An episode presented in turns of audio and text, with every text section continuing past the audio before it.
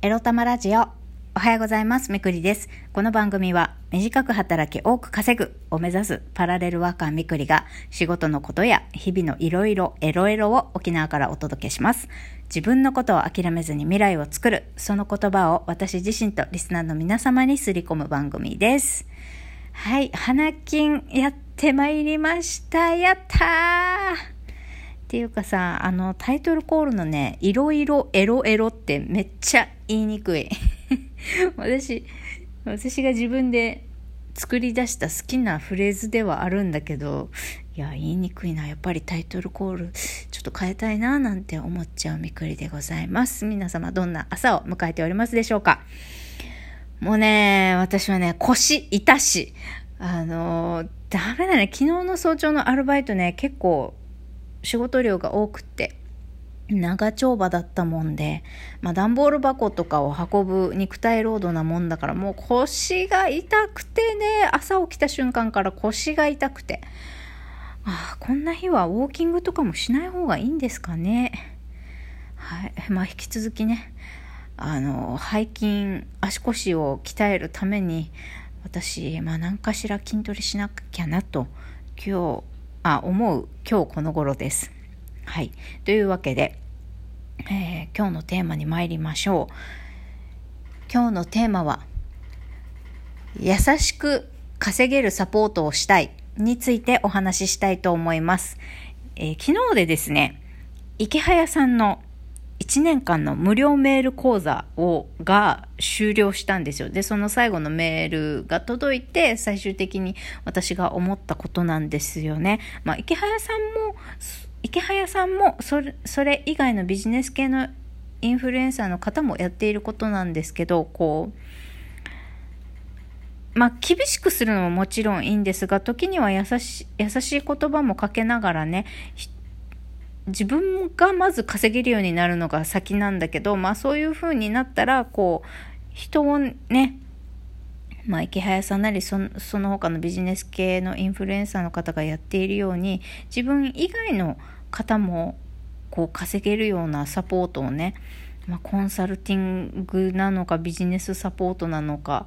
えー、わかんないですけれども、私もそういうことができる人間になりたいなと。思ったのでございます。最終的にというか、まあ、何年かね自分で事業をやってってあビジネスってこういう感じでやっていくんだなってちょっとつかめた時にねあの少しずつ稼ぎたい人を増やす。私は沖縄で稼ぐ人を増やしていきたいなと思っているので、まあ、沖縄の方に向けて特に沖縄の女性に向けてね稼ぐ沖縄で稼ぐ女性を作るためにそういったビジネスのサポートっていうのができたらいいなと池早さんのメールを読んで思いました。てなわけで、えっ、と、池早さんのね、最後のメール、最後のメールって言ったら変ですけど、をちょっとシェアしたいと思います。えー、1年間お疲れ様でした。池早です。いやー、おめでとうございます。このメールで本メール講座の1年分の配信が終了しました。お付き合いいただいた皆さんは相当な継続力です。なお、ひとまず1年が区切りですが、まだまだ語り足りないので2年目も配信が続きます。どうぞ引き続きよろしくお願いします。せっかくなので1年走り終えたあなたに無料でアドバイスをします。以下の条件を満たす方は、フォームから運営メディアを教えてください。無料アドバイスは時間かかるので、ちゃんと努力した人限定です。えー、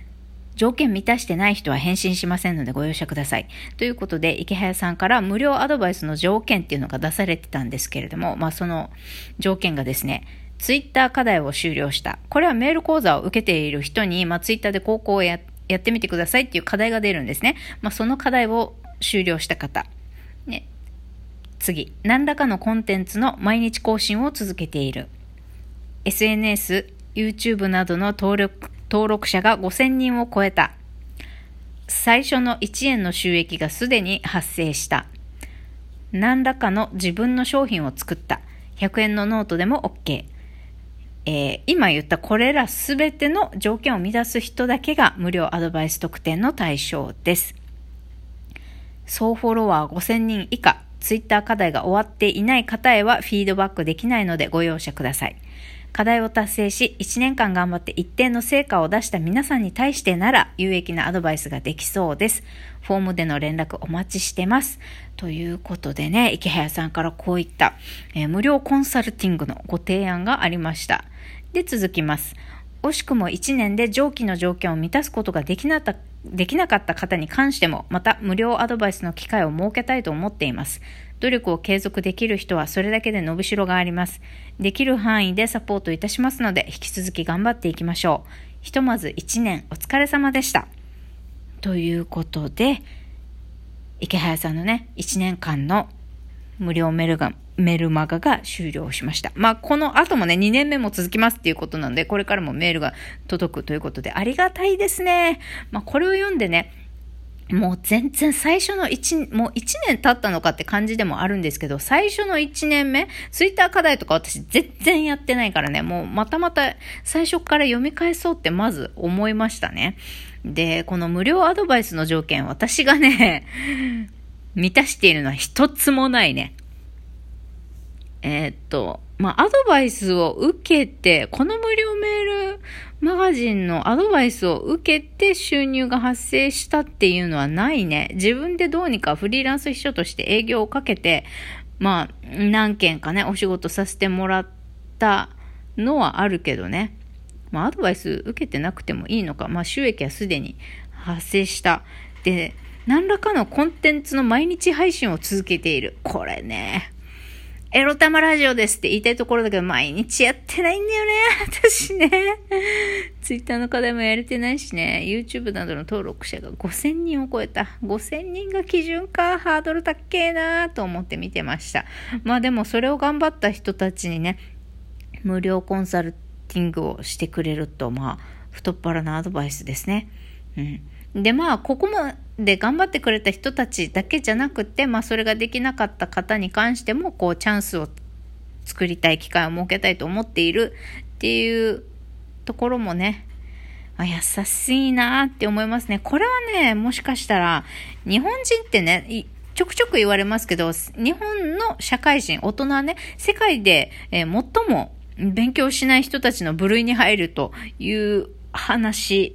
ね、よくありますけれども、まあ、まずね、努力しないんだね。我々日本人はね、勉強しないんだよね、大人になっちゃうと。だから何か仕事以外でやらなければいけないこと以外のことについて、こう時間や労力を抑えて勉強したり何かにコミットする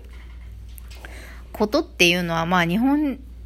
勉強しない日本人にとっては特にハードルの高いことなのかもしれませんね。まあ日本、あの、日本人だから絶対とかっていう限定的な話じゃないんですけれども、まあそういう傾向があるがゆえに継続できない人、こうやって自分の事業作りをコツコツやっていくことっていうのが、ハードル高く感じる人がきっと多いのかもしれませんね。まあそういった方もね、まあ救済するじゃないですけど、まあそういった方にもまあそういった、まあなかなか努力できない人の方が多い。なかなかね、短期間で自分の人生は変わらんし、まず続けるっていうことが一番難しいっていうのを分かっている池早さんだからこそ、まあこうやってね、あの、出した課題、条件を満たしていない人にも、まあ、あの、まあそういう方がきっと多いだろうというふうに考えている部分もあるからなんでしょうが、ま機会を設けますというふうにね、言っていてね、いや、太っ腹だな、優しいなって思いましたね。まあ、誰でも彼でも面倒見ますっていうことは、私もしたいと思ってないし、しなくていいことだとは思うんですけれども、いやー、こんな風にね、サポート、人をサポートする仕事、稼げるように人をサポートすること、まあ、もしくはそういった人たちと集まってねチームで何かを生み出すっていうことがねこれから私も挑戦してみたいことだなぁなんて思いながらこのメールを読んでおりました、え自分の未来を変えたいと思ったら自分の理想とする未来をすでに叶えてしまっている人から話を聞いた方がいいということもあの聞いたりするんですけれど、まあ、それで言うならば、こういったインフルエンサーの、ビジネス系インフルエンサーの人たちがね、こうやって自分の、まあ、完全なるノウハウではないけれども、自分がどうやってやってきたかっていうのを人に教えることで稼ぎを得るっていうのは、まあ、すげえいいよね。美味しいよね。なんで、美味しいビジネスよね。なんて思いながらメールを読んでおりました。まあ、人をサポートするって言っても言ってもさ、やっぱり人に関わることってすっげえめんどくさいんだけれども、まあ、こうやってね、こういう対象者限定でっていう人を絞って、まあ、コンサルティングとかサポートするのは、いいと思いますね。あと、基本的にこうやってデジタル、まあ、こうメールとかね、まあ、デジタルなものを使ってやる分にはね、あの、そんなに時間も場所も取らないから、あの、いいですよね。あこういうビジネス私もやりたいわ。こんなことで、池早さんを見てこんな彼のように彼のような形で儲けたいなって言ってるだけの回なんですけど、まあ私は自分自身も稼ぎたいもそうなんですけれども、特に地元沖縄の人にはね、もう沖縄ってまあ基地もあっていろんな経済状況、利権が絡んでいる特殊な島でもあり、こう、